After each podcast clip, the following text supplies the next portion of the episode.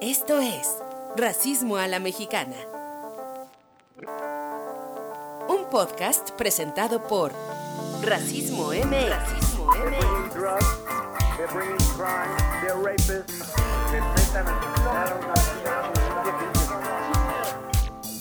Hay que prisa. Qué feo.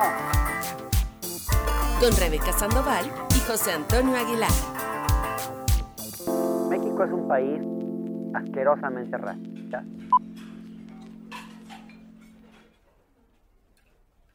Hola, bienvenidas y bienvenidos a este episodio número 3 del podcast Racismo a la Mexicana. Estoy con Pepe Aguilar. ¿Cómo estás hoy, Pepe?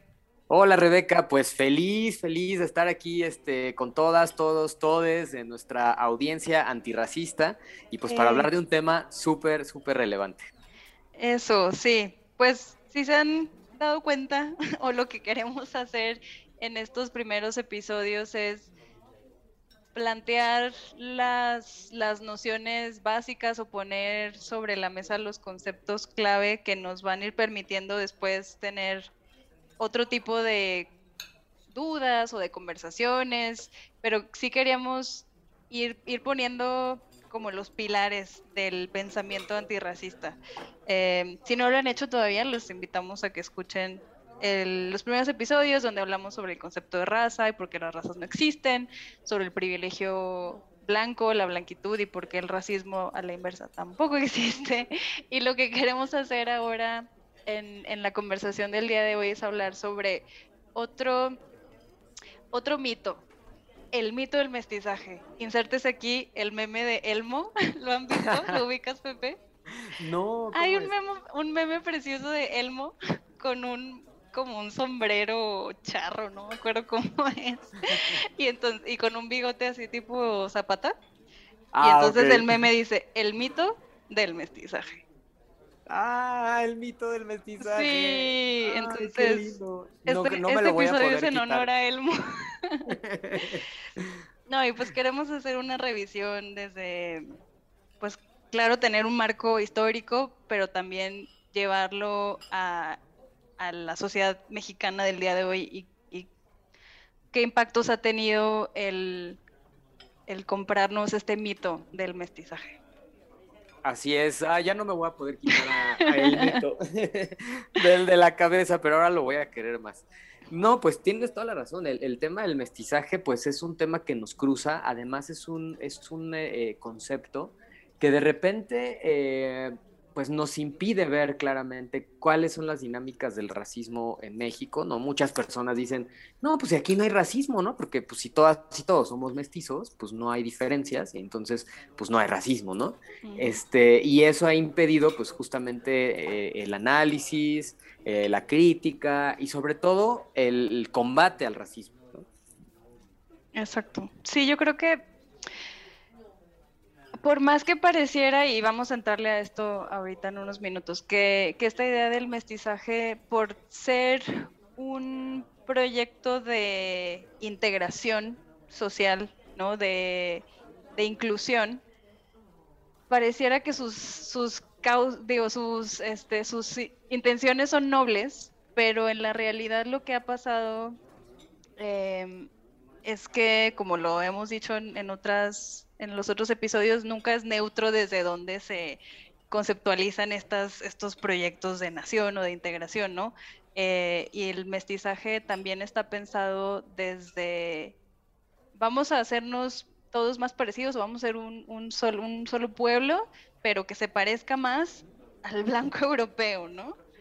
No tanto el indígena originario de estos, de estas geografías, o incluso a las personas negras que también em, pues llegaron a, a- ser parte de, muy importante de la población y muy borradas además, ¿no? Del- De, los, de las narrativas históricas que aprendemos todas y todos en la educación básica. No, totalmente de acuerdo. Y creo que este, como ya es tradición en nuestro podcast, el spoiler al- alert es justamente que el mestizaje, pues es un, es un proceso de blanqueamiento, como bien dices tú. Y creo que vale la pena, eh, eh, si te parece, Rebeca, como revisar también de dónde viene, ¿no? Este, este, este concepto. Y Vámonos con eso. vámonos con, la historia. Bueno, lo más importante y, es pues partir, ¿no? De, de, que este concepto de mestizaje pues parte de esta idea que tenemos todas y todos de que somos una suerte de mezcla entre eh, personas españolas y personas indígenas, ¿no? O sea, que nuestro papá es Hernán Cortés y nuestra mamá es la Malinche. Y entonces, este, pues ahí está este sujeto mestizo, pero es bien importante, de acuerdo a todos los estudios históricos, pues el, el, él y la sujeto y sujeta mestizos no eran muy relevantes durante la época colonial. Ojo, sí, claro que había una sociedad muy, muy de niveles, ¿no? Este, o como dirían las y los intelectuales, una sociedad estamental, eh, en donde, claro, había, había estas diferencias por origen y tono de piel y tal, que son las famosas eh, cuadros de castas, pero que en realidad estos cuadros de castas eh, era más una, una, estrategia de marketing al rey y a la reina para decir, mira qué diversos somos en, las colonias. Pero en realidad esas mezclas en muchas ocasiones ni siquiera eran como eh, realidad, ¿no? Eran solamente supuestos de, cómo podemos blanquearnos, ¿no? Este, y, pero el sujeto mestizo en realidad no, no tenía mucha relevancia. Es más, no había en realidad tanta eh, dinámica de mezclas entre poblaciones, ¿no? Las, poblaciones europeas básicamente no se mezclaban. Las poblaciones indígenas en realidad eh, tuvieron algunas mezclas, pero esta mezcla principalmente fue con personas afrodescendientes. Y aquí es bien importante que este es otro elemento que el mestizaje mexicano no toma en cuenta, ¿no? El, elemento afrodescendiente. Entonces, por una parte, pues entender que hubo más del doble de personas afrodescendientes en el territorio que hoy llamamos México que de personas que llegaron de Europa. Entonces, ya de entrada, pues hay... A ver, ¿puedes repetir ese dato otra vez? Eh, en, en el territorio que hoy llamamos México, llegaron de África más del doble de personas que llegaron de Europa. Es decir, pues, era, era mucho más la, población, ¿no? Hay distintos eh, eh, cálculos, ¿no? Este, el, cálculo, digamos, más conservador de, Aguirre Beltrán, de, Gonzalo Aguirre Beltrán, es justamente este, que eran más del doble, ¿no? Pero hay otros, otros eh, hipótesis que eran incluso mucho más, como en una razón de 20 a 1 eh, de personas eh, afrodescendientes respecto a europeas.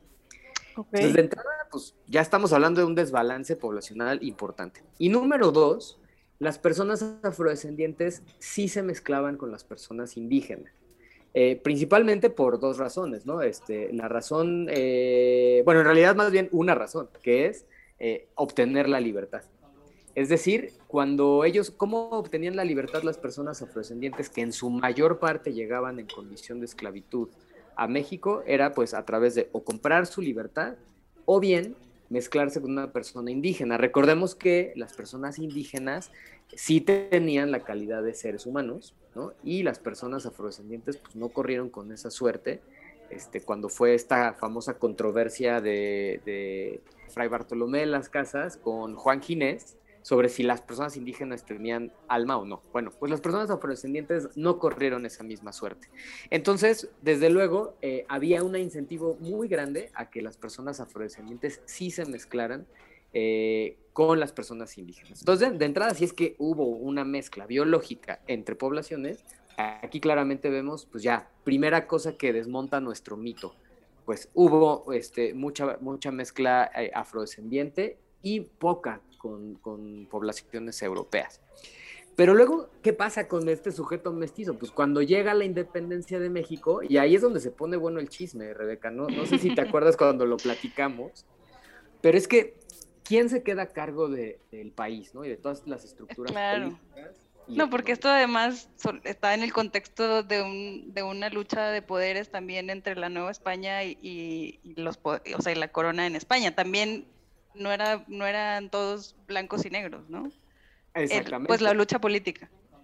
Claro, pero y esa, y esa lucha política, ¿no? Era realmente entre personas blancas, unas nacidas en España y otras nacidas en América, ¿no? Pero que justamente ese, ese estatus de, haber nacido en América les quitaba privilegios. Y e, era esta pues esta lucha por esos privilegios la que genera eh, pues la independencia de México, ¿no? de los criollos españoles, criollos mexicanos, ¿no? Por supuesto, así es. Y entonces, al, concretarse la independencia, pues entonces se queda esta élite criolla blanca en el poder y es la que dice, chin, pues ahora ya tengo que administrar un país que en, efecto tiene una diversidad enorme, ¿no? Hay poblaciones indígenas este, mayoritarias, recordemos que el 70% de las personas en ese momento no hablaban español y sí hablaban una lengua indígena, y este, pues la minoría hablaba español y además pues, había una, una variedad de, porque el mundo indígena no es, no es monolítico, ¿no? claro. Tienes distintas este, naciones, pueblos y, colectivos. Entonces, pues, hay, bueno, perdón. Sí, no, me quedé pensando en, el, en la diversidad lingüística que, a la que hace referencia y que en 200 años nos acabamos prácticamente la mayoría de esas lenguas, ¿no? Y lo que quiere decir es que el mestizaje no es nada más que se, porque además lo pienso y se me hace tan, como tan crudo decirlo, ¿no? Que se, que se reproduzcan entre personas que se ven diferente y que den como resultado o producto algo más blanquito y más europeo. Eso es ponerlo en términos bien como crudos. Pero además, o sea, no es nada más eh, que la mezcla, el que se busque sea en cómo se ven las personas, sino en prácticas y en, tradiciones y todo lo que está dentro de una cultura. O sea, el mestizaje también tiende hacia una unificación cultural, donde se han borrado una enormidad de, de riqueza cultural, empezando por, por el idioma, por la lengua. Em, Así es. O sea, la imposición del español como la lengua oficial, eh, a pesar de que el Estado mexicano se, quiera identificar a sí mismo como un Estado plurinacional, pues eso ya es, em, es desde un, una hegemonía impositiva de una forma de ser. Entonces no es, no es que el mestizaje quiera integrar de forma equitativa y tome iguales partes de la persona indígena y lo, y lo estoy medio entrecomillando porque este, esta noción de indígena ya viene con otras dinámicas de interacción y de, y de mezclas con personas afrodescendientes, como lo acabas de explicar ahorita, ¿no? O sea, está, está complicadito. Sí, sobre todo, bueno, e, ese, ese dato que, que, mencionas, ¿no? De el 70% de las personas eh, hace 200 años hablaban, eh, no hablaban español y hoy día ese, ese porcentaje se reduce a 6%. Es decir, claramente pues hubo una, una e, este proyecto, digamos, mestizante, pues terminó con, con estas lenguas, pero justamente regresando a estos criollos, básicamente era de, ¿qué voy a hacer con este país, no? O sea, ¿qué voy a hacer con con este país tan diverso, este, y empezó lo que, lo que el doctor Federico Navarrete eh, identifica como esta paranoia. A quien vamos a invitar próximamente, ¿eh? para que estén pendientes. Queremos que nos venga a traer toda su, todo el chisme, pero claramente toda la investigación y sabiduría que él tiene. Correcto. No, y, justamente pues e, esa paranoia blanca es la que, la que genera pues estas ideas de la guerra de castas de Yucatán, que ya está muy, muy este, eh, pues demostrado que pues en realidad era una narrativa, no es que realmente se haya dado, ¿no? Pero había esta idea, ¿no? De que, sí, pues ahora van a venir las y los indígenas y las personas afrodescendientes a cobrarnos todo lo que les explotamos durante los 300 años, ¿no? Entonces, parte de esta paranoia blanca genera esta necesidad de una narrativa unificadora, entre comillas, ¿no? Y esta narrativa unificadora, pues idea genial, tenía que venir necesariamente de algo que tuviera que ver con, el, con los aztecas, ¿no? Los mexicas que habían sido mm. derrotados por estos primeros españoles, bueno, derrotados entre comillas, también después vamos a hablar de ese tema, pero eh, que en el imaginario habían sido derrotados y que entonces había que tomar de ahí, ¿no? Entonces, la narrativa, ¿cuál fue? Bueno, pues idea millonaria. Todas y todos venimos de aquellos este, indígenas eh, que ahora ya están muertos, ¿no? Y con una mezcla con este, esta parte europea. Y entonces el sujeto mestizo ya pasa a ser la narrativa oficial y pasa a ser pues el sujeto político de la nación recién creada mexicana, ¿no? Este, y, y, es pues en realidad es un, es un sujeto artificial, pero con un impacto enorme en la sociedad mexicana, como ya explicabas, este, comenzó este, este proceso de amestización o, de mestizaje que más allá de lo biológico recayó en temas políticos y culturales. Exacto, sí, no, no es tanto como lo hablamos en el primer episodio sobre las razas al final, esto no es algo que esté basado en, las ciencias, ¿no? En, las mezclas biológicas y tal, sino que es un proyecto, un proyecto de nación y que se hizo de símbolos y se hizo, estoy pensando por ejemplo en, en la imagen de la Virgen de Guadalupe, que también tiene, da, para mucho, o sea, podríamos explorar en, otro, en otros episodios como los, los sistemas de creencias también son un vehículo por el cual se impone una idea de hacia dónde, como aspiracional o hacia qué nos deberíamos de parecer o hacia dónde vamos y como, como a lo largo de, los siglos, o sea, entre el siglo XVIII y XIX, se, se usan diversos símbolos pues religiosos, pero otros símbolos culturales también, como tratando de integrar, pero siempre en la lógica de hay algo mejor que es lo europeo, no, nuestra religión europea, nuestras tradiciones culinarias europeas, eh, el lenguaje europeo y integremos como un elemento inferior, ¿no? Todo lo que tiene que ver con las diversas, además que no, como lo dijiste tú, no es una, la, la población indígena en este país nunca ha sido una, nunca ha sido única, homogénea. Em, entonces, pues es un platillo, el mestizaje es un platillo muy mal preparado, diría. Pero fíjate que es, interesante porque eh, en ese momento, en el siglo XIX, era una idea que se consideraba progresista, porque en realidad los países europeos eh, pues tenían como esta idea de que pues, la nación se conformaba pues, de una cultura, una raza, una religión. Y en México, pues eh, en, ese mismo, en esa misma tónica, se quería lograr eso, pero pues no había una sola, entre comillas, raza o, grupo poblacional, había muchos. Entonces se tenía que generar este sujeto artificial. ¿Y cuál ha sido la consecuencia? Bueno, de entrada en el siglo XIX, si vemos los, los censos, que a mí me encanta ver números, este, ya sabes, soy economista, entonces ver gráficas y números me apasiona, pero esto es súper revelador, ¿no? Si vemos los censos que hubo durante el siglo XIX, vemos como en un lapso de menos de 20 años, de repente la población indígena se hizo, se disminuyó este, muchísimo y la población mestiza, que como bien establecimos al principio, pues era básicamente insignificante, no, no, no, nadie en realidad decía yo soy mestizo. De repente se vuelve eh, la, más numerosa, ¿no?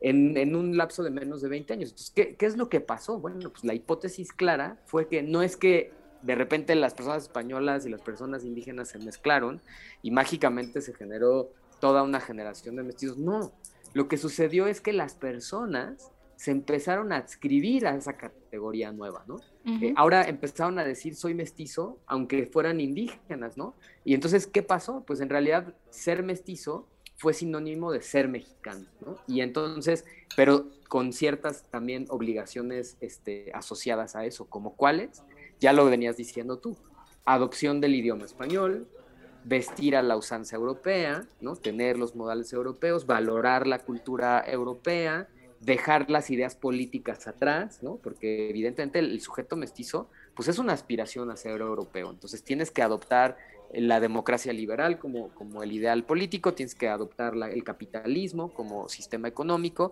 Entonces, se va generando un sujeto que básicamente es europeo, pero en la piel de una persona este, morena o, racializada. Sí, por eso es que decimos que el proyecto del mestizaje es un proyecto de blanqueamiento, ¿no? Porque tiende hacia esto que acabas de describir. Y, y también no es que el identificarse como mestizos para estas personas en su momento significó dejar muchas cosas atrás, pero también era una herramienta de, ascenso social, ¿no? Eh, es decir, si, si me reconozco y me reconocen también como una persona mestiza, pues tengo acceso a todas estas cosas que si me identificara como persona indígena no tendría. Y, creo que eso es lo que, lo que generó este salto cuantitativo en cuanto a la por qué de pronto tantas personas más se reconocían como mestizas. Claro, claro, claro. No, y, y, esta ideología que parece así como, ay, qué clavados, ¿no? Están en la historia y, este, y en el chisme con los criollos. Pero en realidad, eh, hoy día sigue funcionando eh, a, más no poder. Y yo te quiero aquí hacer una pregunta, Rebeca, personal. A ver, échamela. Eh, ¿Nunca en tu familia has escuchado la frase, cásate con alguien más blanco para mejorar la raza? Pues no, mm, creo que no me la han dicho tal cual a mí, pero sí, claro que la he escuchado. esto de casar bien. Así es. Casar bien. Siento que no, es ese tipo de frases que tiene tantas cosas implícitas que no necesitas explicarla, pero en, México se entiende muy bien, ¿no? Que significa... Bueno, tú cuéntanos. Pues justamente e, eso, o sea, yo, a mí me, me, obviamente no me gusta nada la frase, pero ejemplifica muy bien el, racismo mexicano. Sí, esto Porque mejorar la raza. Ajá, entonces sí, de entrada ya vamos a asumir que hay una raza, pero además hay una raza que necesita mejoría y que esa mejoría viene exclusivamente de mezclarse con alguien más blanco. Entonces ahí es donde está la esencia del mestizaje, ¿no? Y esta, esta obligación eh, casi casi moral de la mexicanidad de, de blanquearse constantemente, ¿no? Entonces, este, pues básicamente en esa frase se, descansa todo este tema del mestizaje. Y, te lo preguntaba porque eh, yo he escuchado muchas personas, y en mi familia también no es la excepción, eh, donde las abuelitas, las tías, sobre todo las mujeres, ¿no? Este, les, di, les dicen y les recomiendan este, esto, ¿no? Lo cual se me hace, pues, evidentemente muy racista. Y quizás de formas más veladas o más eufemísticas a veces, pero esta idea de, ascenso social a través de la blanquitud sigue siendo súper vigente. Súper vigente. Y yo quería, perdón, antes de, continuar, me quedé pensando en, cómo el cómo en su momento, aunque ahora lo, lo, estamos tratando de verlo con ojos críticos, pero en su momento esta idea de mestizaje era una idea, pues sí, progresista porque en otros, en otros países del mundo que también atravesaban procesos de colonización, tenían dinámicas mucho más de segregación o de estratificación o de distinción muy marcada y que eso ha llevado a, que hoy en día tengan otra experiencia del, racismo muy distinta y donde mestizaje se entiende de otra forma. Y creo que la historia de la Nueva España y de lo que y otros países en América Latina, pero bueno, acá estamos hablando de, la experiencia en México, la ha hecho muy particular, esa historia tan, tan eh, sui generis de cómo se implementó este del mestizaje, que en su momento, digamos, sí cambió el curso de, la, de, la, de las cosas y de cómo hoy ha hecho que se, se estén muy, ¿cómo decirlo? Estoy gesticulando mucho, eh, están muy enredados, ¿no? Diferentes temas como raza, clase, em, color de piel, eh, identidad, ¿no? Identidad indígena, identidad afro. Y en otros países hoy son distintas las, las luchas políticas que se tienen al respecto, ¿no? O sea, creo que es diferente situarnos eh, aquí que en nuestro país vecino que siempre tiende a ser una referencia, ¿no? En Estados Unidos, donde utilizar ideas o conceptos como raza pueden algún, en algunos contextos ser una reivindicación política. Aquí no, no es el caso o no se experimenta de la misma forma y hablar de mestizaje también para personas, em, por ejemplo, de cuyo origen sea mexicano o latinoamericano en Estados Unidos, puede ser reivindicador o un motivo de identidad muy fuerte el, reconocerse mestizo. Entonces, no es tan sencillo y, no, no sé, o sea, me, me, parece importante decir que, que el mestizaje como se ha experimentado en México ha llevado a diferentes consecuencias en cuanto al lenguaje, a cómo entendemos mestizaje aquí y cómo se entiende en otros países, cómo se entienden estas ideas también más políticas. Eh, nada más quería hacer ese, ese paréntesis porque me quedé pensando en, que lo progre en su momento hoy tiene otras, o sea, progre entre comillas, este, tiene unas consecuencias diferentes en, los procesos de colonización alrededor del mundo. Claro, no, tienes toda la razón y de hecho ahí ya sé como la importancia de diferenciar la historia, por ejemplo, de nuestro vecino Estados Unidos, ¿no? Con su, una historia más segregacionista y por eso tienen la lucha eh, eh, racial que tienen ahora, y en contrario a, proyectos integracionistas como el de México, ¿no? Pero digamos que la palabra integracionista, pues normalmente la asociamos a algo bueno, ¿no? Es como te integro, ¿no? Estamos todas y todos juntos. Pero es bien importante aquí ser críticos, ¿no? Porque el mestizaje, al ser una eh, identidad que aparentemente es integracionista porque genera esta igualdad entre todas y todos, en realidad no borra la parte estructural, ¿no? Que aquí hacemos mucho énfasis en que el racismo es un tema estructural. O sea, a pesar de que estemos integradas e integrados, las relaciones de poder y, las relaciones de subordinación no se borran. Entonces, en realidad, este, este mestizaje acaba siendo una narrativa más que una eh, realidad transformadora. Por eso tenemos que ser críticas y críticos con este concepto, porque eh, eh, la identidad es una cosa, pero la opresión es otra. Entonces tú puedes tener personas muy blancas, de hecho hay encuestas este, que el mismo doctor Federico Navarrete este, ha escrito sobre ellas, ¿no? En donde las personas que casualmente se identifican más como mestizas son las personas que tienden a ser más blancas, ¿no? Este, primero, pues porque ahí se esconde eh, un poco el privilegio, ¿no? Pero por otra, pues genera esta este, ilusión de igualdad, donde, pero que ya sabemos hoy día que no es cierto, ¿no? La sociedad mexicana, independientemente de que si te identificas o no como mestizo o mestiza, las personas racializadas eh, tienen más obstáculos en muchos frentes, es decir, viven más opresión. Entonces, por eso es importante esta, esta crítica a este concepto pero como bien dices tú, siempre con los matices, en donde en otras latitudes, como eh, eh, pues una amplia eh, parte de la comunidad mexicana en Estados Unidos, especialmente la cultura chicana, pues defiende el mestizaje como esta parte este, pues que justamente que les da identidad y, y, es un estandarte de lucha política también. Claro. Sí, y también hay otras dinámicas y otras consecuencias de, de pensar en el mestizaje que a mí lo que me lo que me hace pensar es que el, hacer una crítica de la idea y del proceso cultural no significa como folclorizar o romantizar la historia, ni mucho menos, ¿no? O sea, también creo que, em, o sea, no, no, invitaría a caer en, en como purismos de, no sé si eso es una palabra, como hablar sobre de que existe una pureza eh, cultural o étnica y que entonces si, si hoy no debiéramos identificarnos como mestizos, debiéramos todos identificarnos como personas indígenas, tampoco creo que por ahí vaya porque sería borrar las, o sea, si yo hoy, que soy una persona bajo el discurso normativo, mestiza,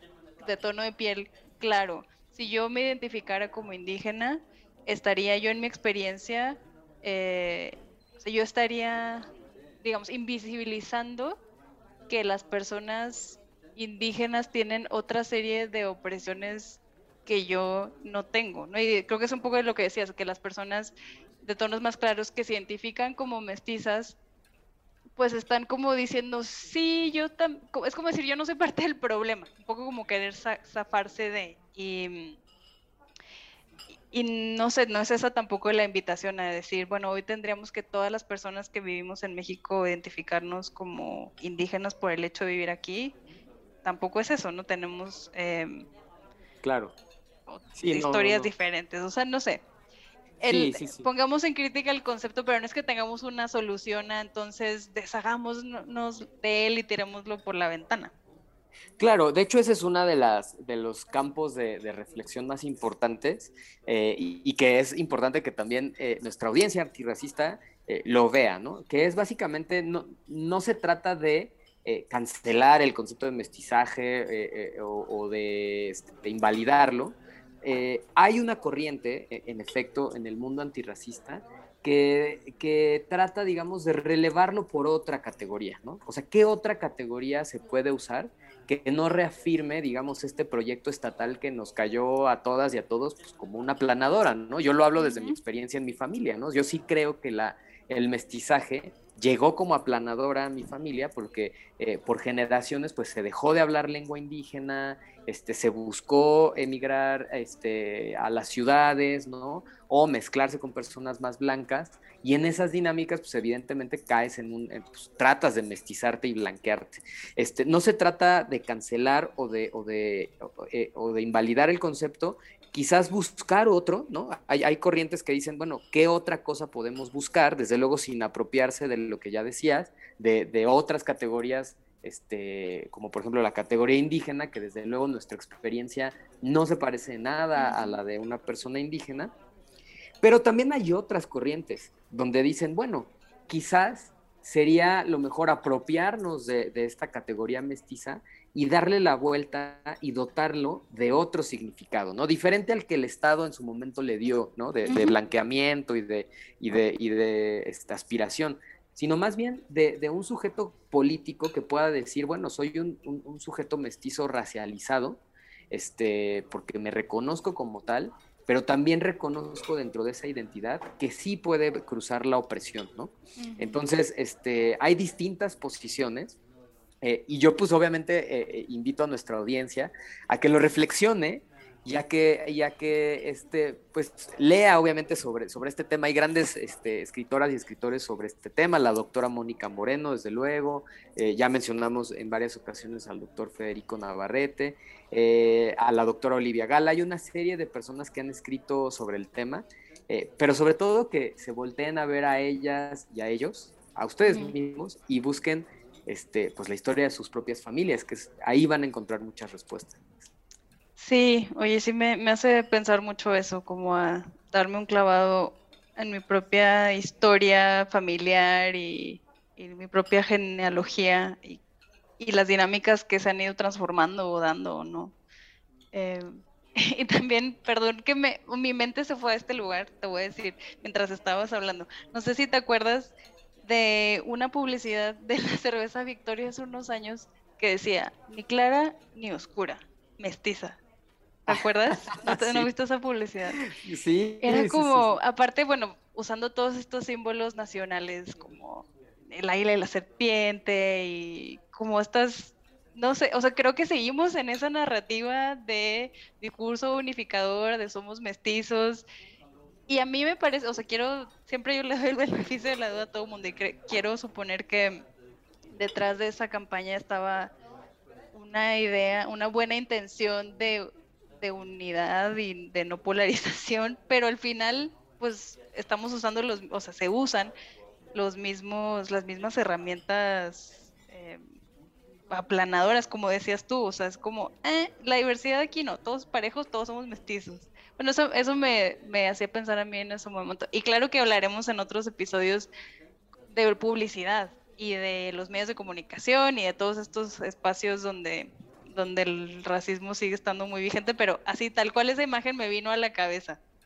Así es, exacto. No, pues totalmente este, de acuerdo, pues está tan, tan en nuestra mente que no podemos ver este, de manera diferente la realidad y por eso genera tanta controversia, ¿no? Yo, yo terminaría diciendo, pues básicamente este, el mestizaje eh, es este eh, discurso político y estatal del color blindness, ¿no? Uh -huh. O sea, todas y todos vamos a ser iguales y no hay diferencias. Y es tan atractivo porque se oye tan bonito, pero hay que reconocer que el, la, la, narrativa y el discurso no borra las dinámicas de subordinación estructurales y de dominación estructurales e históricas que genera el racismo. Por eso es tan importante ponerlo sobre la mesa y como lo hicimos en el capítulo de hoy, pues este, desmenuzarlo para poder, este, para poder verlo bien y disfrutarlo.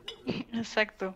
Sí, lo dijiste, lo dijiste muy claro y muy elocuentemente. Eh, pues esa es la invitación aquí. A, como se dan cuenta, no es que nosotras tengamos tampoco soluciones ni respuestas. Estamos también haciéndonos estas preguntas porque son importantes. Es importante hacerse las preguntas y pues eso queremos seguir haciendo de aquí en adelante por muchos episodios más. Así que gracias por escucharnos, hasta el final. Em, gracias por seguirnos. Espero que tengan oportunidad, si no lo han hecho, de escuchar los primeros episodios. Por ahí tenemos un proyecto paralelo a, a este podcast que se llama Glosario Antirracista, porque le echen ahí el ojo, que es realmente las ideas que van saliendo de estas conversaciones, qué conceptos nos van a ir ayudando a entender, a desentrañar, a deconstruir en nuestro proceso y nuestra lucha antirracista. Así es, no, y aparte eh, que sigan mandando sus preguntas, eh, sus dudas, qué temas les gustaría que, tocáramos. Y este, y muchas gracias por seguirnos, nos ha ido muy bien en los primeros episodios, así es que este, sigan escuchándonos y, y pues continuamos con esta conversación. Muchas gracias, muchas gracias a todas, todos, todes. Gracias a ti, Pepe, y nos escuchamos en la siguiente. Gracias, Rebeca. Un abrazo a todas, todos y todes. Esto fue Racismo a la Mexicana, un podcast de Racismo MX. Hasta la próxima.